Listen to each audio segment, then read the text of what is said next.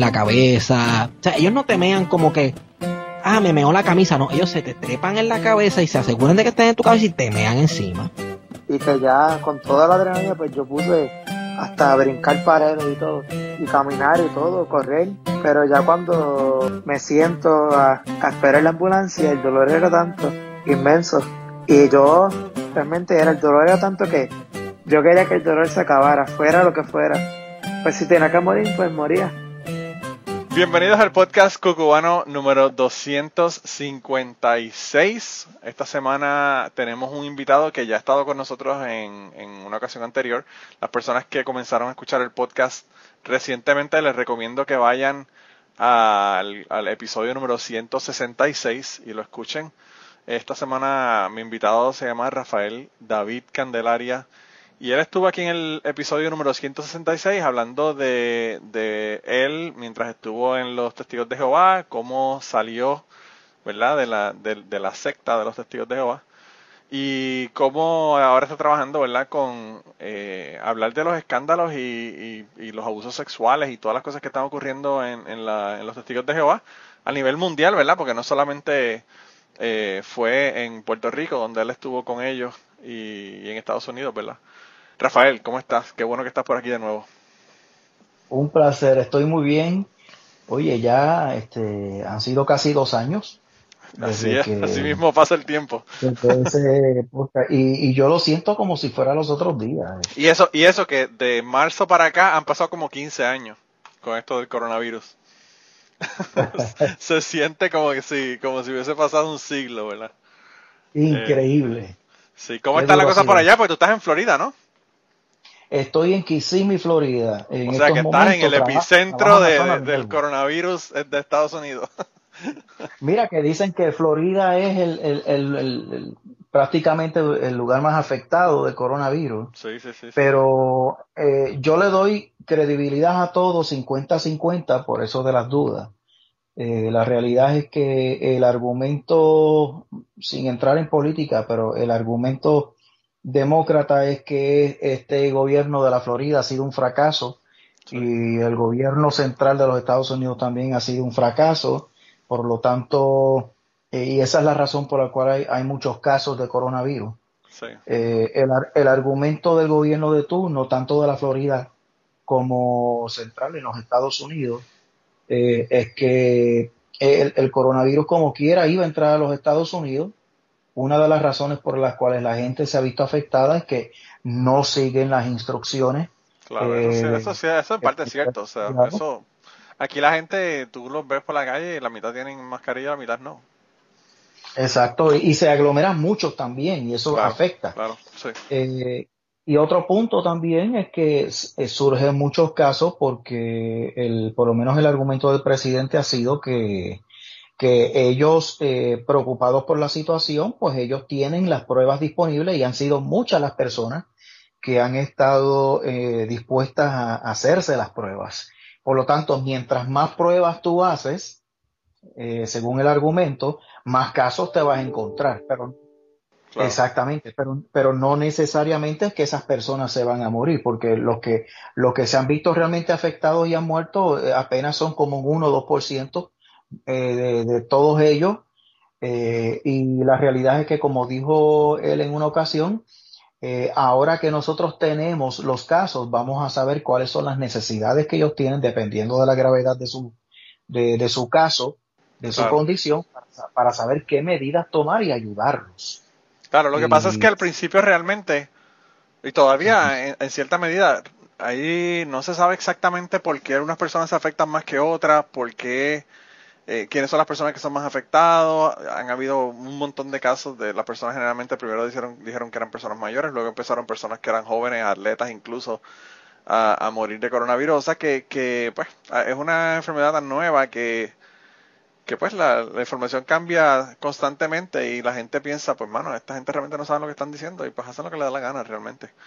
Pero... Uh -huh.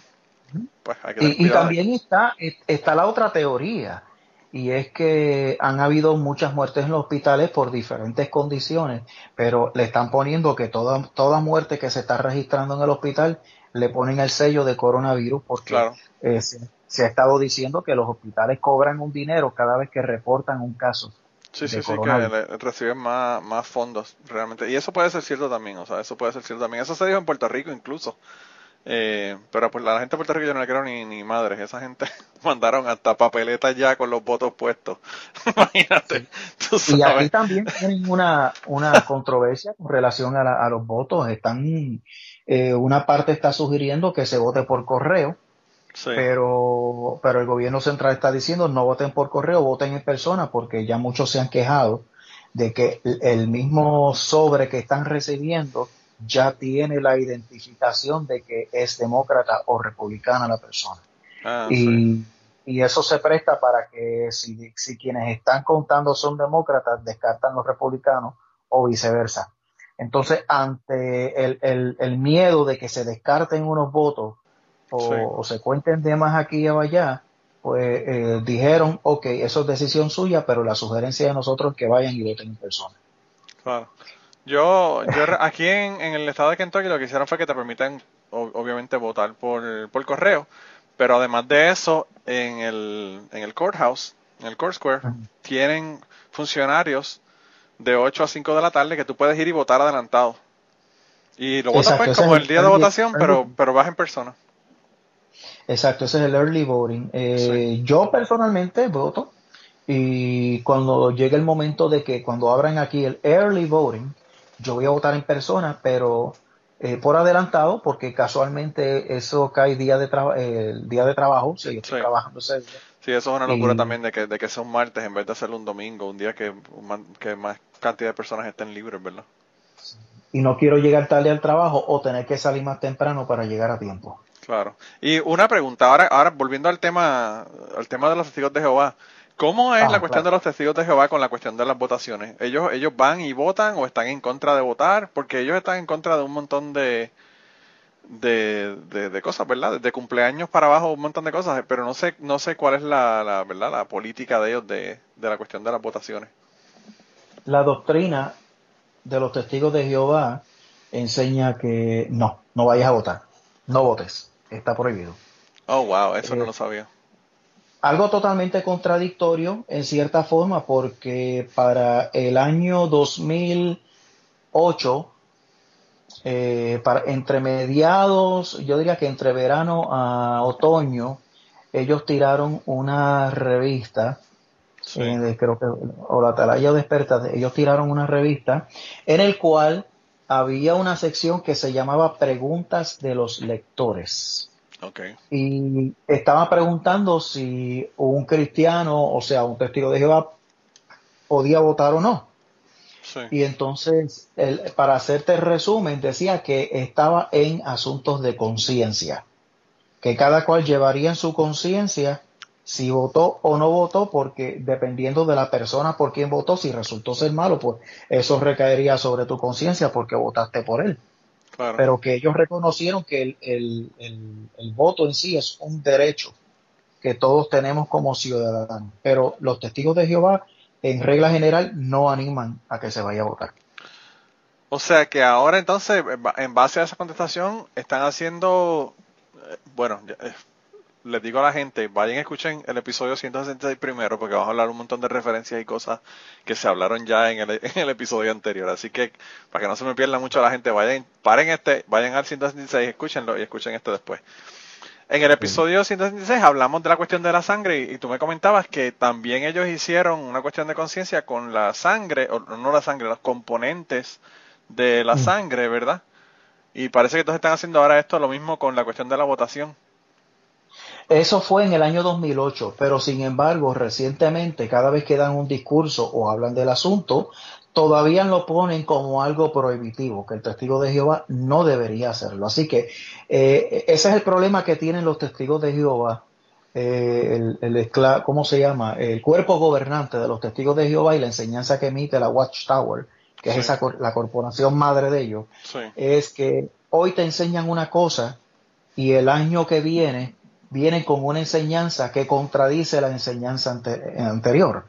Y eso automáticamente afecta la toma de decisiones del testigo de Jehová. porque hoy está tomando una decisión y está haciendo planes en su vida basándose en la enseñanza prevaleciente.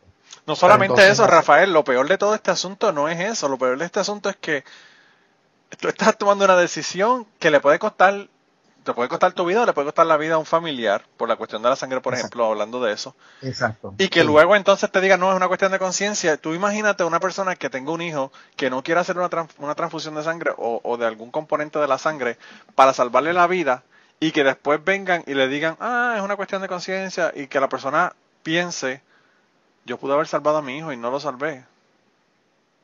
O sea, Exactamente. Es, fuerte, es una cosa súper fuerte. Porque la enseñanza prevaleciente en ese momento le decía que no, pero si el año que viene dice no de conciencia, dice, ¿y ahora aquí me va a resucitar a mi hijo? No, Claro. resucitará en el nuevo mundo. Sí, sí, Claro, pero, sí, pero- pudo haber estado vivo ahora conmigo. Qué locura, ¿verdad? Que es que es increíble, de verdad. Es que esa, de verdad, que de todas las cosas de los testigos de Jehová, la más que me molesta es esa. Y, y a mí no me molesta que la gente que son adultos tomen decisiones y no tengan transfusiones de sangre. Mi problema es cuando tú tienes menores de edad, que los, los padres están tomando decisiones sobre su vida, ¿verdad? Exacto. Eh, y hay estados incluso en los que en los que el, el estado toma control y le hacen transferencias de sangre como quiera, porque yo tengo mi, mi primo, mi primo es abogado y ahora es juez del tribunal, un tribunal superior de, de Atlanta, no de Atlanta, es cerca de Atlanta, eh, en, en el área de Kennesaw, en Georgia. Y, y él me dice que en Georgia el precedente que ha habido es que hay, que si se hace una petición para un menor que necesita transfusión de sangre y los padres son testigos de Jehová y no quieren, que la corte decide. Sí, Así el que- Estado toma la custodia del muchacho. Y, Porque la, la función de la corte, la función del gobierno es tratar de salvar cuantas vidas pueda. claro, y no, y proteger a los ciudadanos, y los niños son ciudadanos, independientemente de que son menores de edad y no pueden tomar decisiones. Y, y es, y es fuerte porque, o sea, yo soy del, del- yo soy el tipo de persona que yo pensaría que el gobierno mientras menos control tenga sobre uno mejor. Pero pues llegan, hay unas cosas que son tan extremas que yo digo, bueno, ya a este punto, o sea, el que muera un niño por una cuestión como una transfusión de sangre, que, que es algo tan rutinario, tan sencillo y tan, ¿verdad? Eso es algo que se hace todos los días. O sea, no es que le van a hacer una operación y quizás se viva o, o no viva o whatever. Es una cuestión que, que se hace todos los días para salvarle la vida a, a miles de personas, ¿verdad? Eh, Sí. y que y que tú sabes por una situación como esa de que ellos no quieran eh, no se les salve la vida de verdad que es una locura Eh, y, y no solamente eso tú sabes que en la Biblia no dice en ningún momento de transfusiones de sangre Para en la Biblia lo que habla es de comer la sangre Sí. Como yo expliqué en una ocasión, eh, la Biblia cuando habla acerca de la prohibición de la sangre, que en términos generales ese es el término que utilizan, Sí. habla de cuatro cosas específicas. No comerla, no hacerte culpable de asesinato, Claro. no hacerte eh, cómplice de asesinato y no hacerte culpable de la muerte de un ser inocente por negligencia. sí Eso es lo que... Ah, y no con- consumir, obviamente, alimentos con sangre. Eh, que eso, por eso es que le llaman alimentos estrangulados. sí Eh, básicamente esa es la prohibición de la sangre. En Ah. cuanto a la transfusión de la sangre, tú no estás destruyendo la sangre, tú estás manteniéndola intacta. Y la estás transfiriendo al cuerpo de otra persona intacta para que eh, los órganos vitales de, de ese ser eh, continúan eh, continúen viviendo. claro. No es lo mismo que comerla y descomponerla. claro. No y no solamente eso o sea yo estaba viendo yo no sé ¿tú tú has visto trasplantes de órganos por ejemplo Sí, el órgano es blanco completamente porque no tiene nada de sangre O sea, cuando, cuando te hacen el trasplante y tú ves un corazón, tú no lo ves rojo como se ven los corazones normalmente cuando tienen sangre. Es blanco que parece nieve de tan blanco que es. ¿Y es por qué? Porque obviamente le sacan toda la sangre para, para que no haya contaminación, ¿verdad? Por la sangre de la persona que, que va a recibir el, el- el- la donación de, de órgano con el, con el órgano que está recibiendo. Eh, y de, de verdad que yo no sé, sea, eso es una locura. ¿Qué te puedo decir? Y antes los testigos de Jehová prohibían eh, lo- los trasplantes de órganos también. Ah, también lo, lo Ah. prohibían. Sí, entre principios y mediados del siglo XX eh, lo estaban prohibiendo. Ellos decían que eso era una forma de canibalismo. Eh, pero fíjate, a mí, a mí me sorprende porque en la Biblia, yo estoy seguro, digo yo no sé, ¿verdad? Estoy hablando aquí tirando de la baqueta. Pero yo creo que en los tiempos de la Biblia yo creo que no habían transfusiones de sangre, por lo tanto, ¿cómo van a prohibir algo que no existía, verdad? En, aquella época. Ya eso es algo inventado por los dirigentes de un sistema religioso. Y ya eso no es divino. Porque si la Biblia no arroja luz directamente sobre un asunto, nadie eh, aquí es quien para estar imponiendo su criterio sobre otro y estar apelando a su conciencia y a su relación con Dios eh, como por, por esa... Pero también, Rafael, o sea, eh, decidir por otros es lo que hacen los testigos de Jehová en todo. O sea, no es, no es solamente la cuestión de la sangre. Ellos, estábamos hablando antes de comenzar el podcast que quizás esa parte la ponga hasta en Patreon para que las personas la escuchen, pero estábamos hablando de, la cuestión de, de, de, eh, de, la cuestión de la prohibición y las personas que quieren hacer algo con su vida, ¿verdad? Ya sea, qué sé yo, tocar música o, cualquier cosa. Personas que están frustradas porque porque tienen un, un talento, ¿verdad? Que técnicamente, si uno lo va a ver, la, la, cuestión religiosa nos dice que Dios nos da unos talentos y que tenemos que aprovecharlos, ¿verdad? Eso lo dice la Biblia. Eh, y entonces nos dan un el talento de tocar la guitarra o tocar lo que fuera y no podemos entonces utilizarlo porque lo, tenemos que utilizar de una manera que ellos nos establezcan, ¿verdad? Si quiero utilizarlo en, qué sé yo, en un culto o whatever, pero no a, nivel de que tú puedas escribir canciones o, ¿verdad? Otro tipo de arte que no sea, que no sea religiosa, ¿verdad? Eh, Exacto. La razón principal es porque ellos no quieren que tú participes en alguna actividad que te distraiga de darle servicio exclusivo a las actividades religiosas de los testigos de Jehová, porque eso no tiene que ver nada directamente con la relación que uno tenga con el Altísimo, ¿verdad? Eh, para aquellos que, crean, ¿no? Sí. Eh, y lamentablemente, si eres bueno en los deportes, no puedes participar de un deporte, no puedes unirte a un equipo de baloncesto, de pelota. Eh, yo tengo un tío que en su juventud era buenísimo en la pelota era tremendo pitcher. Y a última hora tomó la decisión de no hacerlo, pues precisamente porque era testigo de Jehová. Y casi todos los amigos de él que jugaban con él fueron contratados cuando fueron todos a la prueba. Sí, sí, sí. Que sí, que él hubiese probablemente también entrado en ese, en ese grupo. Él era mejor que ellos. Wow. Según me, me, me, contaba mi mamá y otros familiares, él era mejor. Y eso, y eso es una cuestión de los deportes, pero tú te imaginas la cantidad de personas que podrían ser científicos, que podrían haber, qué sé yo, descubierto la cura de, del, cáncer, por ejemplo. Y no lo descubrieron porque no fueron a la universidad, porque tenían una predisposición, ¿verdad? O, una, o una habilidad para, para ser científicos y la iglesia le dijo que no, que no podían ir a la universidad. O sea, porque la iglesia te, te, no te permite o te o te dice que no tengas educación superior tampoco. Entonces, eh, es como que, no sé, una, es como, yo lo veo como cuando te dicen que, que la cantidad de bosques de, de bosque tropical que se está tumbando pueden ser, qué sé yo, que hay una planta o algo en ese lugar donde se consiga la, la, el medicamento que pueda curar, qué sé yo, alguna enfermedad que no, no tiene cura en este momento y estás tumbando el bosque y no vas a encontrarlo nunca, esa cura y lo mismo pasa con estas personas que, que podrían hacer una aportación importante a la sociedad y que no lo están haciendo porque pues le están básicamente cortando las alas antes de que ellos arranquen a volar, tú sabes. Correcto, así mismito, ¿eh? A mí personalmente, eh, eh, yo estuve, a mí por poco me censuran públicamente cuando yo servía como anciano de congregación, porque yo simplemente estaba tomando unos eh, yo estaba tomando unos conocimientos, como unos seminarios, para mejorar mis conocimientos en el, en el, en el área de la salud. Eh, yo soy técnico dental. Sí. Entonces, no, lo habías comentado. Digo, entre otras cosas, ¿verdad? Porque también tienes otro, otro montón de, de estudios en otras áreas, ¿verdad? Sí.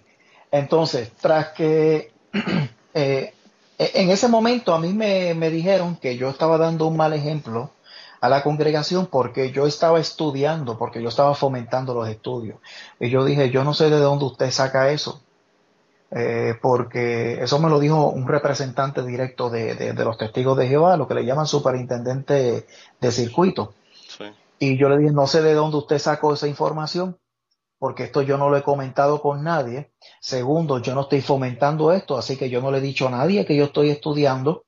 Tercero, aquí nadie me paga agua, luz, teléfono, renta, comida y las cosas que yo necesito para mejorar mis conocimientos. O sea, yo necesito mejorar estos conocimientos para adquirir precisamente el trabajo y el sueldo que necesito para mantenerme, porque ninguno de ustedes me mantiene a mí. Claro, claro. Es, increíble. Y la, eh, ahí hay algo que es totalmente contradictorio y te explico, perdóname. Eh, en el caso de, de estos estudios universitarios, estas carreras largas, cada vez que un testigo de Jehová necesita algún tipo de atención médica o necesita un psicólogo o necesita un abogado o un profesional de, esta, de este tipo de profesiones grandes, casi siempre le dicen, mira, vete a tal lugar, que el médico que está allí es hermano, o sea, es un testigo de Jehová y, para que vayas a otro lugar, mejor apoyas a tu hermano que es testigo de Jehová. Y uno dice, pero ¿dónde estudió ese testigo de Jehová para ser médico? claro, porque tiene que haber ido a la universidad, o sea. Exacto. Yo conocí testigos de Jehová, abogados, ingenieros, eh, eh, dentistas, cirujanos, uno de ellos ah, este, era hasta presidente o vicepresidente de, una de las más grandes corporaciones que había en Puerto Rico, eh, contadores públicos, eh, gente muy profesional, que entonces los, otros testigos de Jehová acudían a ellos porque ellos eran hermanos, pero la pregunta es, ¿de dónde estudiaron? Sí, sí, sí, eso. Y, eso a veces, fíjate, es interesante porque hay probablemente un montón de gente que no se, no, se pone a pensar eso, ¿verdad? Y entonces no estudia una, una carrera, por ejemplo, porque le dijeron no estudie, pero no se pone a darse cuenta de que, pues, si necesita un abogado, hay un abogado que es testigo de Jehová, o, hay un ingeniero, o hay un dentista, o hay un doctor. O sea, eh, ¿de dónde sale esta gente, verdad? Y yo no sé, fíjate, a veces también esa es la hipocresía, porque es la misma hipocresía con todo, ¿verdad? Eh, Correcto. No solamente con eso, o sea, hay un montón de otras áreas que, que también son súper hipocresía, pero yo creo que la razón por la que ellos te dicen ve donde este, donde este ¿verdad? hermano que, que es testigo de Jehová, que es doctor, por ejemplo, es para que tú no tengas contacto con gente de afuera. Porque eso mismo lo hacen los cienciólogos, eso mismo lo hacen los, los, eh, los de los mormones, ¿verdad? Eh, también hacen lo mismo. Y pues hay un montón de, de, similitudes, ¿verdad? De, de, que ellos no quieren que tú busques más allá o que, o que conozcas gente que está afuera, ¿verdad? Porque mientras más interacciones tienes con personas que están afuera, pues más posibilidades tienes de, que puedas ver otra realidad, ¿verdad? Que es la que ellos que tú veas. Exactamente, especialmente cuando son psicólogos. Ah, no, claro. no, y los psicólogos, los psicólogos es una cosa que los cienciólogos, por ejemplo, están totalmente opuestos a ellos. Exacto, y los testigos de Jehová también. Sí, sí. Porque si tienes un problema mental, un problema emocional, obviamente hay muchos testigos de Jehová que están teniendo muchos problemas emocionales precisamente por las grandes restricciones y la doctrina que existe en la congregación. Entonces, cuando necesitan ayuda psicológica, muchos de ellos que tienen ayuda, necesitan a veces ayuda profesional, entonces si van a donde un psicólogo común, el psicólogo va a identificar inmediatamente cuál es el problema y eso es lo que nos quieren los testigos de Jehová, que identifiquen que el problema es la religión que tienes. Claro, y no solamente eso, o sea, hay, hay un montón de problemas que los crea la misma religión. Porque tú, me vas a decir a mí que una madre no va a estar deprimida porque no puede ver su hijo, porque su hijo ya no es de, la, de los testigos de Jehová y le prohibieron ver a ese hijo. ¿Tú crees que eso no va a hacer que la persona se deprima? ¿O que la persona necesita ayuda psicológica por esa, por esa situación? Y eso lo está creando la religión misma. A eso le llaman muerte social. Sí, sí, sí, sí muerte social. Y han habido testigos de Jehová que han llegado al suicidio por eso.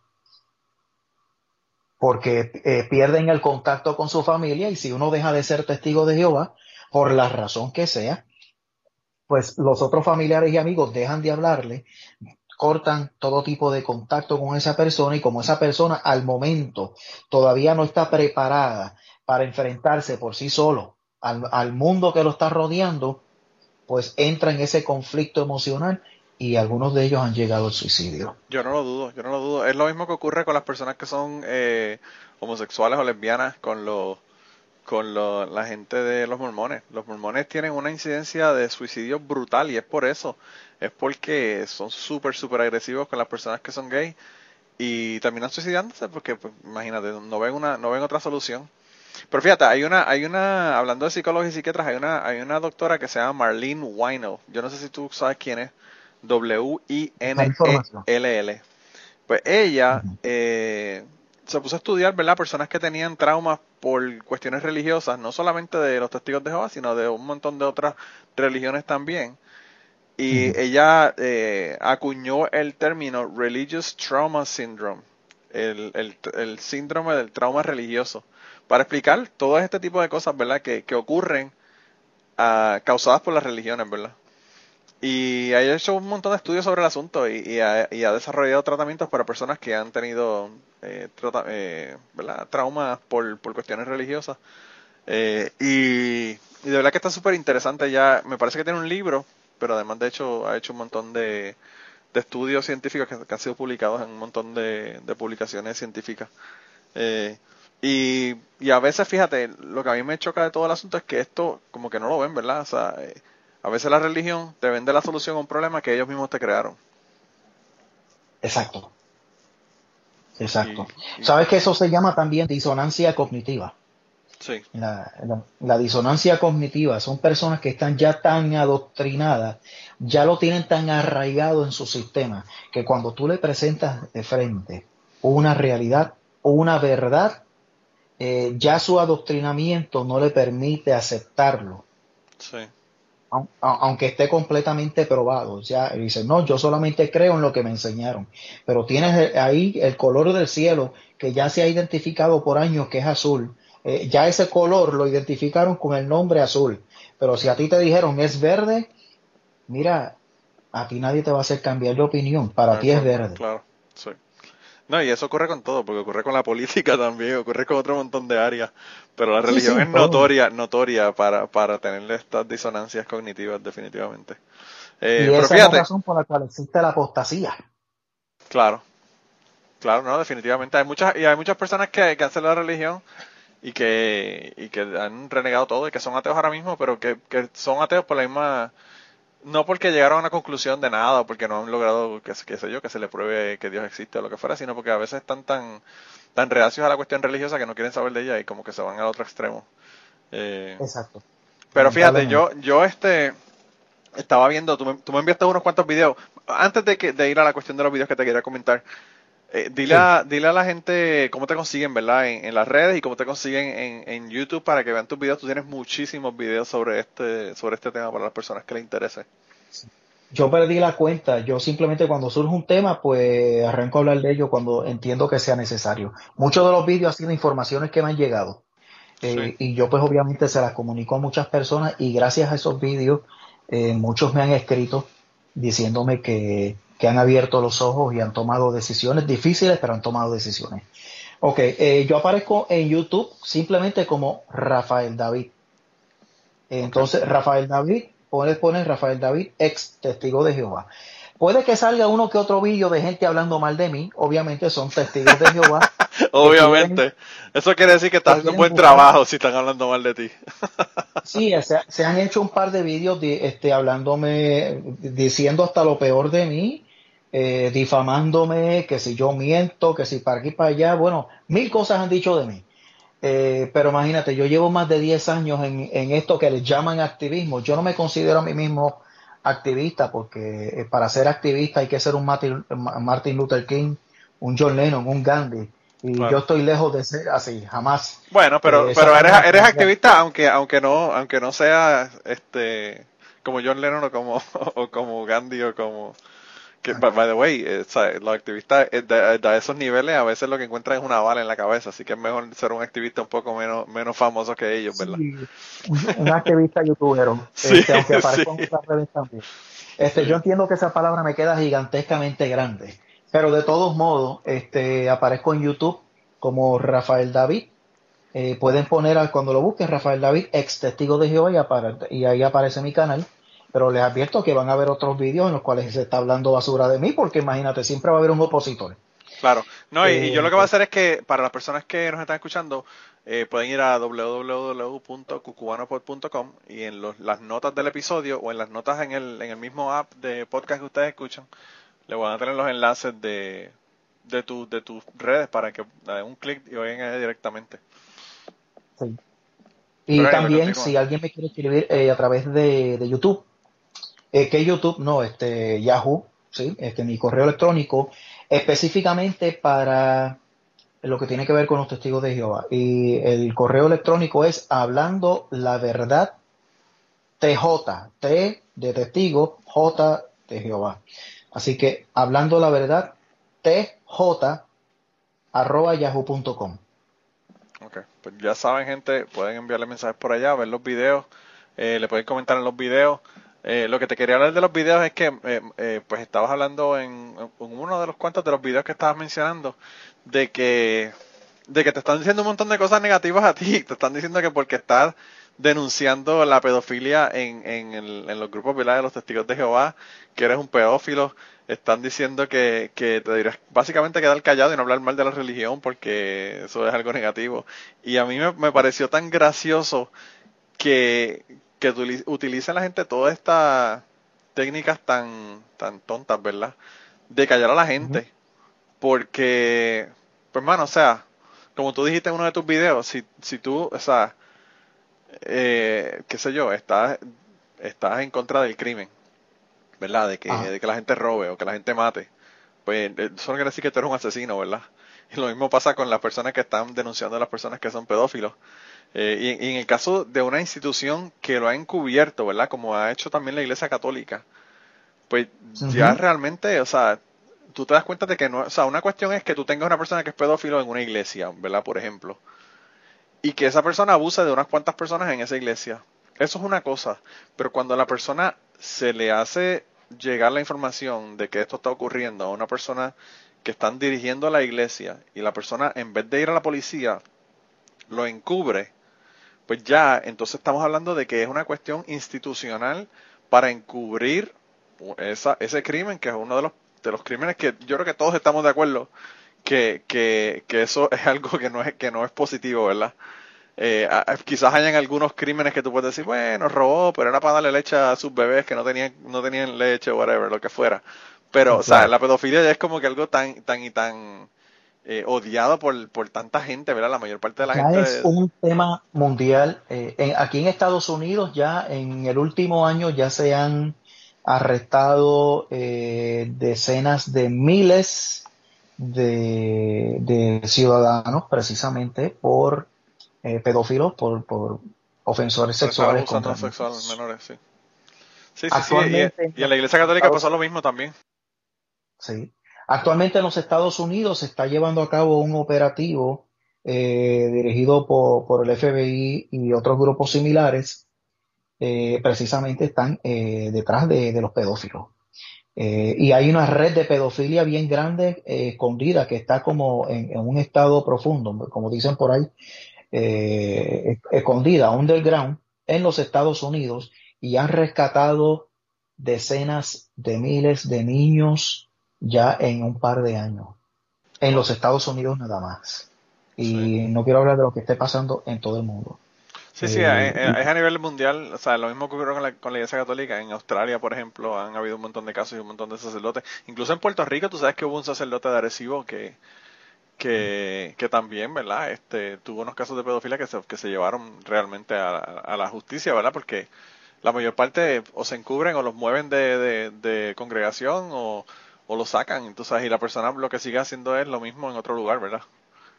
Ah, ¿Y sabes qué hizo entonces la iglesia para, eh, para contrarrestar eso? Pues la iglesia eh, se declaró en bancarrota porque, este, porque saben que iban a llegar una serie de demandas multimillonarias. Los, testigos, los testigos de Jehová eh, también tienen problemas en Australia.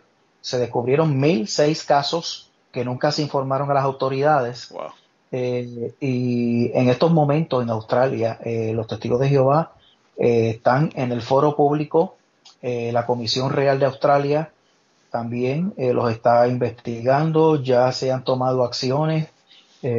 también los medios Eh, ya ellos están en el foro público, los testigos de Jehová, y lo peor del asunto es que no quieren cooperar con las autoridades. Ya las autoridades eh, en Australia le estuvieron animando a todas las instituciones que envuelva algún tipo de actividad donde hayan niños, eh, incluyendo actividades religiosas, eh, para que se comprometan en unirse a un programa en el cual se le provea ayuda a las víctimas de abuso sexual. Los testigos de Jehová están principalmente entre los grupos que se han negado a unirse a ese programa, eh, se están negando a cooperar y están diciendo que los que están denunciándolo son mentirosos eh, y así sucesivamente. Mientras tanto, están vendiendo todos los salones del reino, eh, le han enviado cartas a los cuerpos de ancianos para que destruyan todos los documentos que tienen en existencia, porque eso es encubrimiento también. Encubrimiento y, la, evidencia que lo pueden utilizar las autoridades también para, para llevarlas a la sí, Sí, los ancianos de congregación están recibiendo a nivel mundial las instrucciones de parte de la sociedad Watchtower para que destruyan los documentos que tienen en sus archivos, porque esos documentos contienen precisamente los registros de los casos de abuso sexual. En Inglaterra tienen un escándalo parecido. Eh, eh, de hecho, hasta el seminarista testigo de Jehová le dijo a los ancianos que la razón por la cual eh, les están diciendo eso es que eh, en estos últimos días las cosas en el mundo se han puesto tan y tan difícil que Satanás está atacando al pueblo de Jehová y se está valiendo de los medios legales para hacerlo. Mira, mano, si Satanás, si Satanás existiera, yo creo que la mejor, el mejor ejemplo de lo que podría ser Satanás es una, persona que abuse de un menor de edad. o sea, eh, qué mejor, qué mejor ejemplo de, de, algo satánico que eso, ¿verdad? Eh, Exacto, pero ¿cómo, dicen ellos que Satanás se está valiendo de los medios legales para denunciar a los testigos de Jehová de pedofilia? Claro, y si fuera Satanás, realmente Dios es todopoderoso, ¿no? Se supone que podría encontrar a Satanás. Yo dudo que Satanás le pueda a Dios, ¿verdad? Es, es, una tontería, realmente es, realmente lo que están es dando los últimos aletazos, dando los últimos aletazos porque saben que están en problemas serios, ¿verdad? Problemas serios legales.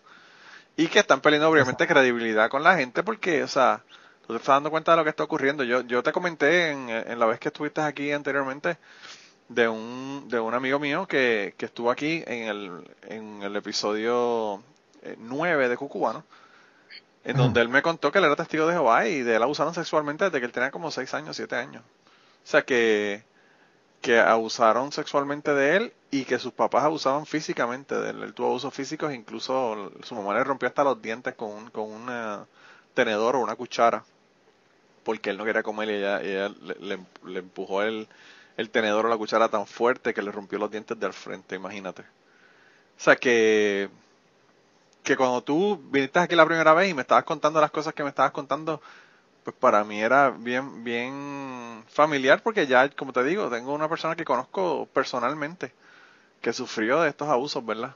Eh, esto fue en Connecticut, no fue en Puerto Rico. Pero él, él, básicamente tuvo que hacer lo mismo que tú, él tuvo que escapar y irse para Estados Unidos a estudiar a la universidad simplemente para poder salir, ¿verdad?, de, de, de la familia. Y ya él casi no le habla a su familia por eso. O sea, eh, son unos casos terribles y cuando tú ves el daño que le hace esto a una persona para el resto de su vida, eh, de verdad que es inconcebible que una persona pueda, qué sé yo, saber, tener conocimiento de una cosa como esta y no reportarla, ¿verdad? A, las autoridades. Es una cosa que está brutal. Difícilmente, difícilmente superan eso y ahí yo entiendo que es necesaria la ayuda profesional también. Ah, no, definitivamente. Aunque yo quiero, quiero aclarar una cosita, por lo menos yo tuve una gran dicha, me da pena decirlo, pero yo tuve una dicha tremenda. Y es que la influencia de los testigos de Jehová que yo tuve fueron familiares más lejanos, eh, primos, tíos, pero mi mamá nunca lo fue, mi papá biológico tampoco lo fue y mi padrastro, o sea, ellos no lo fueron, así que yo tuve ese gran privilegio. Sí, tú eh, tuviste la ventaja de que tú sigues con tus relaciones normales con tu familia, por eso. cuando yo decidí dejarlo todo atrás e irme de ahí, eh, lo primero que recibí fue el apoyo de mi madre, el apoyo de mi padre, el apoyo de mi padrastro, el apoyo de mis hermanos cercanos aquí. Eh, y obviamente la recuperación de muchos amigos de la escuela que llevaban más de 20 años buscándome y no sabían de mi paradero. Y era yo, el que, era, era, yo el que los había abandonado ellos por yo ser testigo de Jehová. Claro. Sí, sí, porque la secta te, te, aísla de, todo, de toda la gente, ¿verdad? Probablemente, probablemente tenías menos contacto con tu mamá y con tu familia cuando estabas dentro de los testigos por eso mismo, ¿no? O ellos no te, no te o, ellos no te como que te prohibían o te, o te decían que no, que no tuvieras contacto con ellos. No se atrevían eh, a, este, prohibirlo, no, no, no se atrevían porque ellos sabían que yo me les ponía fuerte. Yo era, o sea, yo era testigo de Jehová, pero eh, yo siempre tuve mi carácter bastante fuerte en esa, en esa parte. Y eh, yo nunca corté relación con mi familia. Okay. Eh, yo, yo me resistía, claro, a, participar de ciertas festividades, ciertas costumbres que los testigos de Jehová no celebran, pero yo nunca dejé de visitar a mi madre, nunca dejé de verla, que yo me sentaba con ella a comer, tranquilo, o sea, yo nunca tuve problemas en esa parte.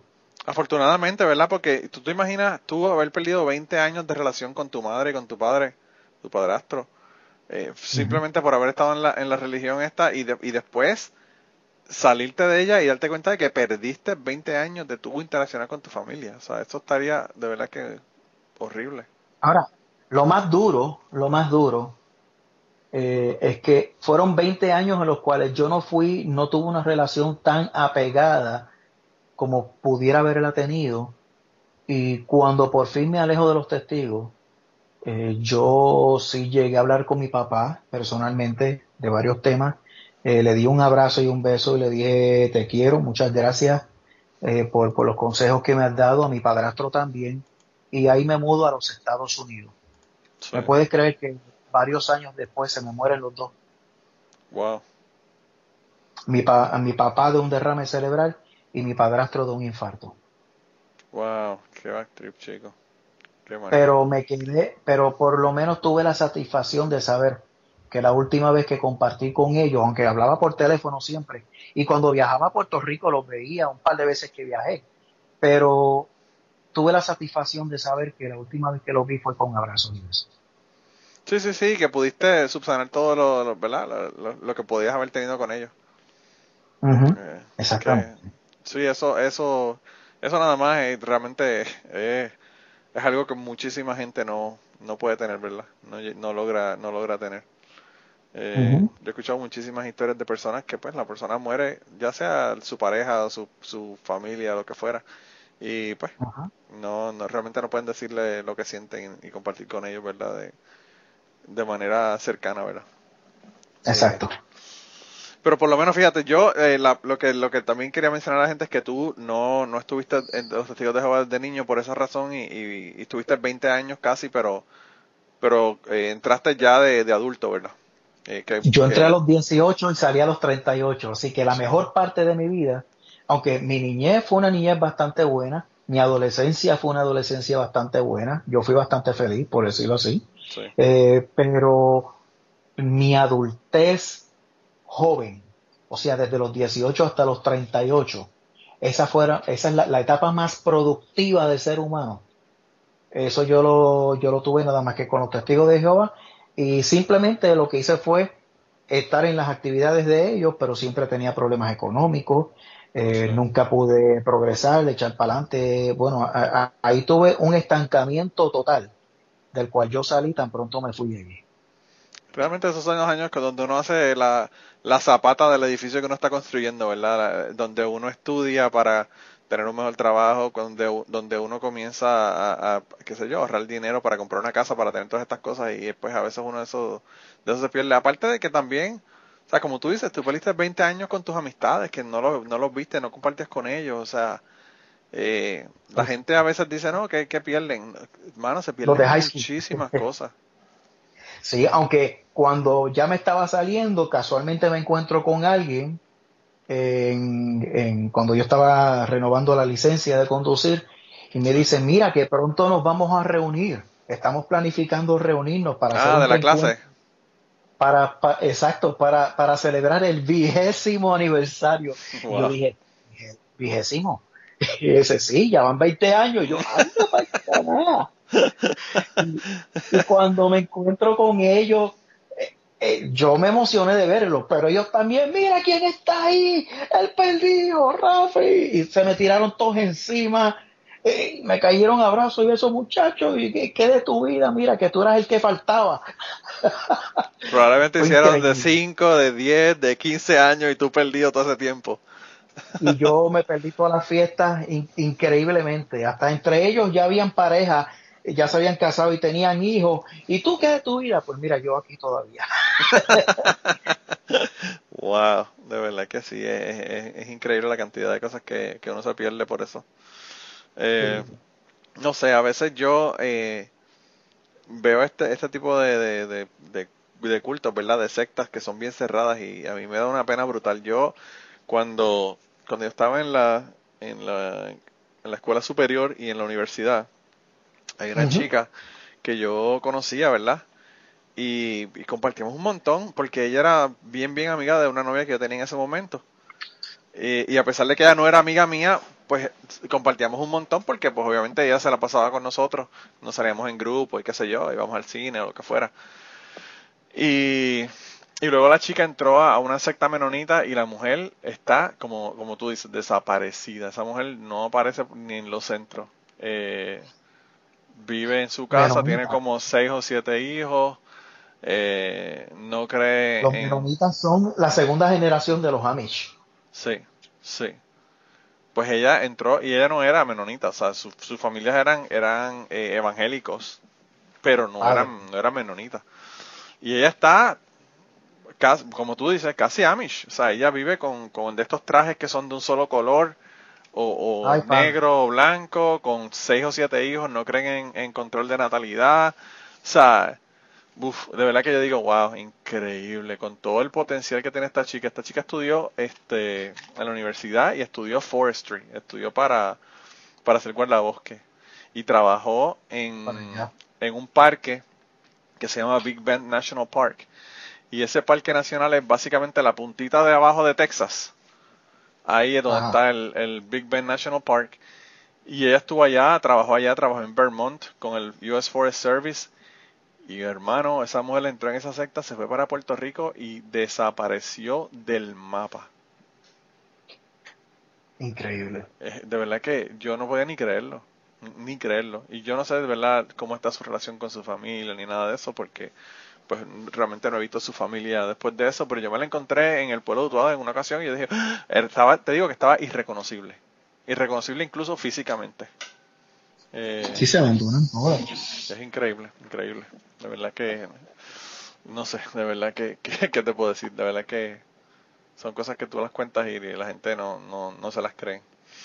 Pero mira, entonces la otra cosa que te quería que te quería comentar y preguntarte, tú tuviste, me dijiste que tienes un montón de cosas nuevas y, vi que tienes un montón de videos de un montón de cosas que, que están ocurriendo eh, de países, ¿verdad? En, alrededor del mundo, llevando todos estos casos de, de pedofilia de la de los testigos de Jehová en, en los países, ¿verdad? En diferentes países. Me, comentaste de Australia, pero... Sí, Australia es uno de ellos, pero entonces en Europa, sí. En, España, en España ya se reconoció eh, legalmente una asociación que se llama Asociación Española de Víctimas de los Testigos de Jehová. Oh, wow. Tienen, recono tienen reconocimiento legal del Estado. Así mismo. que ya ellos son una asociación eh, reconocida por el Estado mismo. Asociación Española de Víctimas de los Testigos de Jehová. Para que tú veas. Eh, donde están tratando todos esos casos. Eh, para proveer las ayudas necesarias precisamente a estas personas que han sido víctimas. Sí.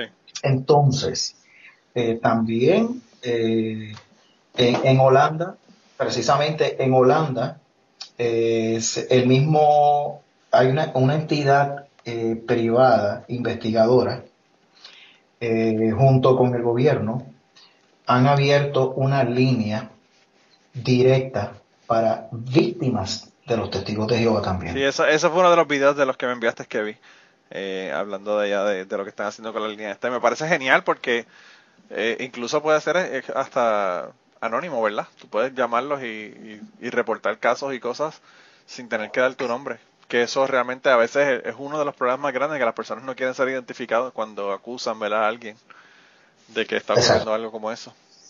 Y la razón principal fue precisamente el asunto de los abusos sexuales, porque cuando se pusieron a investigarlo todo y se dieron cuenta de lo que estaba pasando y entonces están tratando de comunicarse con los testigos de Jehová para, para hablar de, para, para, arreglar estos asuntos. Los testigos de Jehová se están negando a hablar, se están negando a cooperar con las autoridades y se han negado también a abrir una línea directa para que, eh, para que cualquier persona que sea testigo de Jehová la congregación, obviamente, que haya sufrido un problema así, pues que se comunique directamente con, ellos para que se atienda el caso. Pues no, ellos se negaron a hacer eso.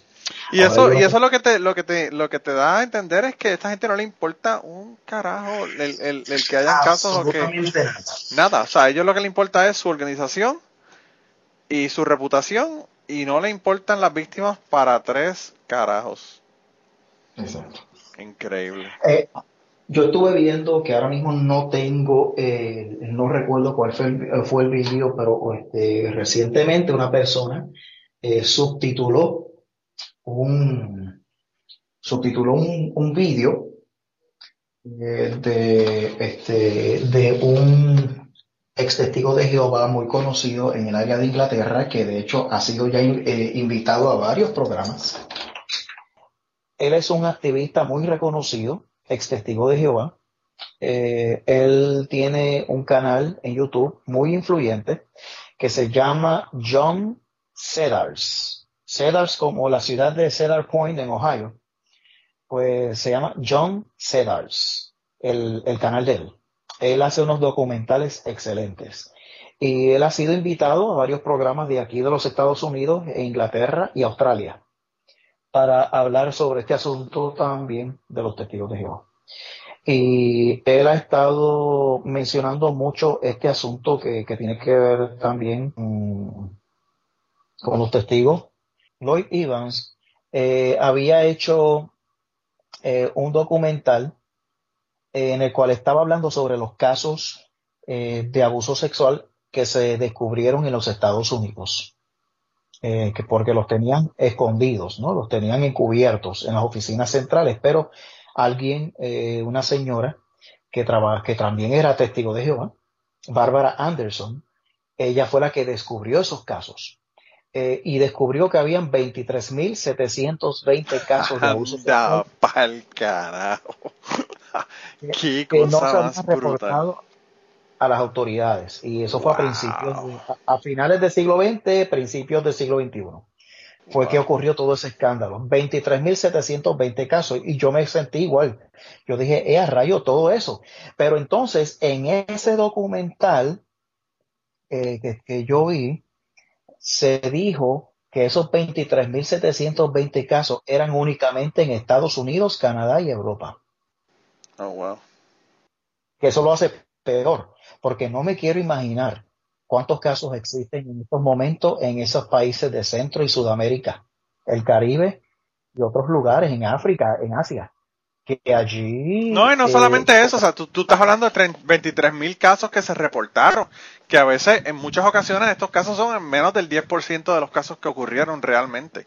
O sea, la, cantidad de, de, personas que los reportan ronda más o menos por el 10%, porque eso es lo que se ha descubierto en, en los casos de pedofilia de la Iglesia Católica, que es más o menos un 10%. Así que estamos hablando que si eso es el 10%, estamos hablando de un montón de gente. Estamos hablando de un cuarto millón de, personas, básicamente. ¿Quién sabe? Probablemente. Eh, y entonces ellos están haciendo todo lo posible porque se cobran esos casos y por eso es que están desde ya mandando a destruir todos los documentos y que todo ahora se lleve a cabo a través de la digitalización. Y eso es otro punto eh, relacionado a la organización de los testigos de Jehová. Se están convirtiendo en una religión digital, porque ahora todo es Internet, Internet, Internet, y no crea nada menos que sea su página. Las reuniones las llevan a cabo por el Internet, porque no se pueden reunir a causa de la pandemia. Sí, sí, sí. Eh, wow. Pero este, es algo increíble. Y es mucho más fácil destruir un disco duro que destruir un montón de files en una oficina, ¿verdad? Prácticamente. Sí, wow. Hermano, de verdad que a mí lo único que me, que me consuela de todo esto es que pues los, los, los gobiernos, ¿verdad? De un montón de países están tomando acción porque lo que a mí me preocupa cuando son situaciones que son con religiones o con sectas, ¿verdad? Es que hay una deferencia que le tienen a, la, a las religiones, ¿verdad? Y a las sectas.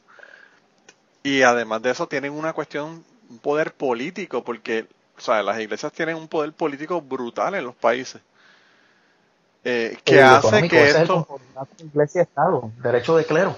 Claro que hace que, que, no se vean y no se, no se atiendan estos casos y, nunca se resuelvan ni se, ni se haga nada. Así que yo, yo creo que, yo me imagino que lo que ocurre es que la gente está tan y tan y tan hastiado ya de que estos casos sigan ocurriendo que, que es la gente misma la que están pidiendo que esto se resuelva porque de verdad que es una cuestión que se ha salido de control totalmente se de control totalmente. Yo, y yo pienso que la gente no pensaba, la gente, yo pienso que pasa como con la policía usando de la gente, que la gente no pensaba que el problema era tan grande como es, ¿verdad? La pedofilia está entre los primeros 10 crímenes más eh, prácticamente de mayor escándalo en el mundo. Y en Estados Unidos no se queda. Ah, no, aquí, aquí es igual, de verdad que es igual. Eh, pues hermano, de verdad que yo lo único que te tengo que decir, antes de ya ir terminando, que ya estamos más o menos en la hora por ahí, eh, es que, que, no dudes en llamarme de nuevo para regresarme. De verdad que el tema me fascina, me encanta hablar contigo, eh, me encanta enterarme de qué es lo que está ocurriendo, porque pues yo, como yo te dije, yo tenía un, un podcast donde hablábamos de este tipo de temas, que se llama Teorizar, que ya no lo estoy haciendo, pero pues a veces me como que me pica la vena de hablar de estos temas, ¿verdad? Así que qué bueno que, me contactaste. Y, y una recomendación para el resto de la gente, si usted ha estado en el podcast y quiere regresar, venga, yo, tú sabes que, tú sabes que me enviaste que este mensaje ayer o anteayer y ya hoy estamos grabando. Eh, y así que me llaman, grabamos y, y a las personas que no han estado y que quieran contarme una historia o quieran hablar conmigo, pues perfecto también. O sea, está todo el mundo invitado. Realmente este podcast, yo siempre lo digo, no es mío, este podcast es de ustedes. Ustedes son los que, de verdad, los que me dan todos estos temas tan interesantes para hablar y, y pues para, para contar todas estas historias y estas cosas que están ocurriendo, porque de verdad que yo pienso que esto hay que sacarlo a la luz pública porque todo el mundo conoce el caso, por ejemplo, de la Iglesia Católica, pero de la cuestión de los testigos de Jehová eh, es, algo más raro y la gente no se da cuenta de que, de que el problema es igual o, mayor que el de la Iglesia Católica con la, con la Watchtower, ¿verdad? Es increíble. Sí. Así que nada, de verdad que gracias, gracias por estar aquí. Vayan allá a YouTube, vean los videos. Eh, se llama Rafael David allá en YouTube. Eh, y, y vean los videos de audio también para que ustedes, para que ustedes vean lo molesta que está la gente cuando, cuando uno le habla en contra de lo que ellos creen, ¿verdad? sí, dicen que yo tengo un problema mental, y dice, el que tú estés hablando de eso demuestra que tú tienes problemas mentales, necesitas ayuda. Dile que vas a ir a un, un psicólogo, un psiquiatra, a ver qué te dicen. voy a ir a un psiquiatra que me dice, mira, este, me están diciendo que tengo problemas mentales, ¿por qué? Porque estoy denunciando la pedofilia. porque, porque estoy en contra de la pedofilia. Te voy a decir muchas gracias, ha sido un placer haber estado con usted aquí hoy. Eh, se puede ir para su casa tranquilo, no le vamos a dar ninguna receta. Eh, receta, tómate un café. tómate, un, tómate un café y prende la cámara para que haga otro video más en YouTube. Exacto. Ah, increíble, de verdad. Hermano, de verdad que un abrazo. Yo espero que todo por allá siga bien en Florida, que Tú eh, tienes la ventaja de que tú lo que haces es bregar con prótesis dentales y todo este, este tipo de cosas. Tú no bregas directamente con, pacientes, así que por lo menos la cosa no, es tan, no es tan grave en tu caso, ¿verdad? Eh, no, no, eh, Yo trabajo en una oficina, se reciben pacientes, pero ahí se están tomando todas las medidas de seguridad para con los pacientes. El médico y las asistentes son los que están atendiendo esa parte, pero la parte en donde yo trabajo es el laboratorio, así que todo lo que llega a mí ya está desinfectado, esterilizado. Una vez yo termino el trabajo y se desinfecta otra vez, se esteriliza, lo entrego nuevamente para que se lo pongan al paciente. Yo no tengo que ver nada con eso. Bueno, pues de, todo, de todos modos, estás viviendo en Florida, así que cuídate un montón cuando vayas al supermercado, cuando vayas a hacer lo que vayas a hacer. Y hermano, eh, me dañaste la cabeza antes de comenzar a grabar con el bistec ensobrado que te vas a ir a comer ahora. Así que no, no te voy a quitar más tiempo porque de verdad que... De verdad que... tener a mi madre, ¿tú viste? Que yo le dije que con mi madre nunca perdí contacto y mira, cuando llegué de trabajar me dice, mira, tengo un bistec encebollado ahí que lo voy a preparar avísame cuando vayas a comer para, para, para empezar a preparártelo. Así que, ya tú sabes. Pues yo de verdad que no te voy a quitar más tiempo para que vayas allá y, y, y, le sometas a esa vaca muerta, porque eso, eso es uno de mis, de mis platos favoritos, el bistec cebollado. Yo el otro día le hice, yo, fíjate, hacía mucho tiempo que no hacía bistec cebollado y hace como, qué sé yo, seis, siete meses atrás hice uno y mi esposa dijo, wow, nosotros ya hemos casado como 12 años y tú nunca habías hecho esto. y yo le digo, pues, pues ahora... Y ahora, y ahora, ahora lo único que quieres es comer viste encebollado. A mí me encanta, pero yo no sé por qué no lo hacía. Quizás es que no conseguía cortes de carne buenos aquí que valieran la pena. Quizás allá en Florida se consiguen más fácilmente, pero ahora aquí hay una, aquí abrieron una, un lugar donde, donde ellos mismos tienen el ganado, lo matan, lo preparan y tienen una tienda donde te lo venden fresco de ahí, de, ganado que tú lo ves ahí pastando al lado de donde está el, el, el la carnicería. Y ahí es donde iba a comprar mi carne ahora, que es totalmente sin nada de esas basuras que vienen de, de las carnes empacadas estas de estos, de estos lugares de donde tienen 100.000 vacas en un, en, un, en un bache ahí y de ahí es donde están criándolas, ¿verdad? Con maíz. Estas no, estas son... que los veganos, los veganos nos van, a, nos van a odiar por, por esto que estamos diciendo. Bueno, yo te voy a decir una cosa. Yo, yo no soy vegano y los respeto muchísimo a los veganos. Pero los veganos son como nosotros los ateos, que se lo tenemos que decir a todo el mundo que somos veganos o que somos ateos. Nos parecemos en ese sentido. No, no, pero fíjate, los veganos a pesar de todo van a, por lo menos van a decir que no los tenemos sufriendo comiendo algo que se supone que no comen. Están comiendo hierbita ahí de lo más tranquilo, relax, hasta que un día le meten un batazo en la cabeza y ahí es que, ahí es que los veganos tienen el problema, pero pues, por lo menos tuvieron una vida digna, ¿verdad? No estaban en una en un confinamiento de la, de la amistad, del contacto que tengo contigo, y a pesar de que tenemos eh, mentalidades distintas, pero nos llevamos bien, porque yo soy creyente, claro, una eh, creyente, por decirlo así, a mi manera, eh, en cierta forma, porque yo no dejo de creer en Dios, pero veo a Dios de una forma distinta. Eh, en base a mis experiencias y tú eres ateo. Sin embargo, tú y yo nos podemos sentar a hablar y nos podemos echar a reír de cualquier cosa. Claro, no, y yo pienso que yo pienso que lo importante lo importante es el respeto, número uno, y número dos, la otra cosa es que, o sea, yo yo me he dado cuenta de todo este tiempo que yo llevo que, que tú no vas a convencer a la gente de, de lo que tú crees. Eh, la gente hay que dejarlo que, que llegue a sus propias conclusiones y que haga, ¿verdad?, su, su research y que crea lo que quiera realmente. Y, y yo creo que parte de lo que yo quiero hacer con este podcast es eso. Yo he tenido personas que me han hecho cuentos que yo digo, uff, wow, eh, eso está bien difícil de creer, pero pues me hacen el cuento como quiera y yo me lo disfruto. O sea, es una cuestión de, de, de darnos cuenta de que tenemos más en común de lo que tenemos diferente, ¿verdad?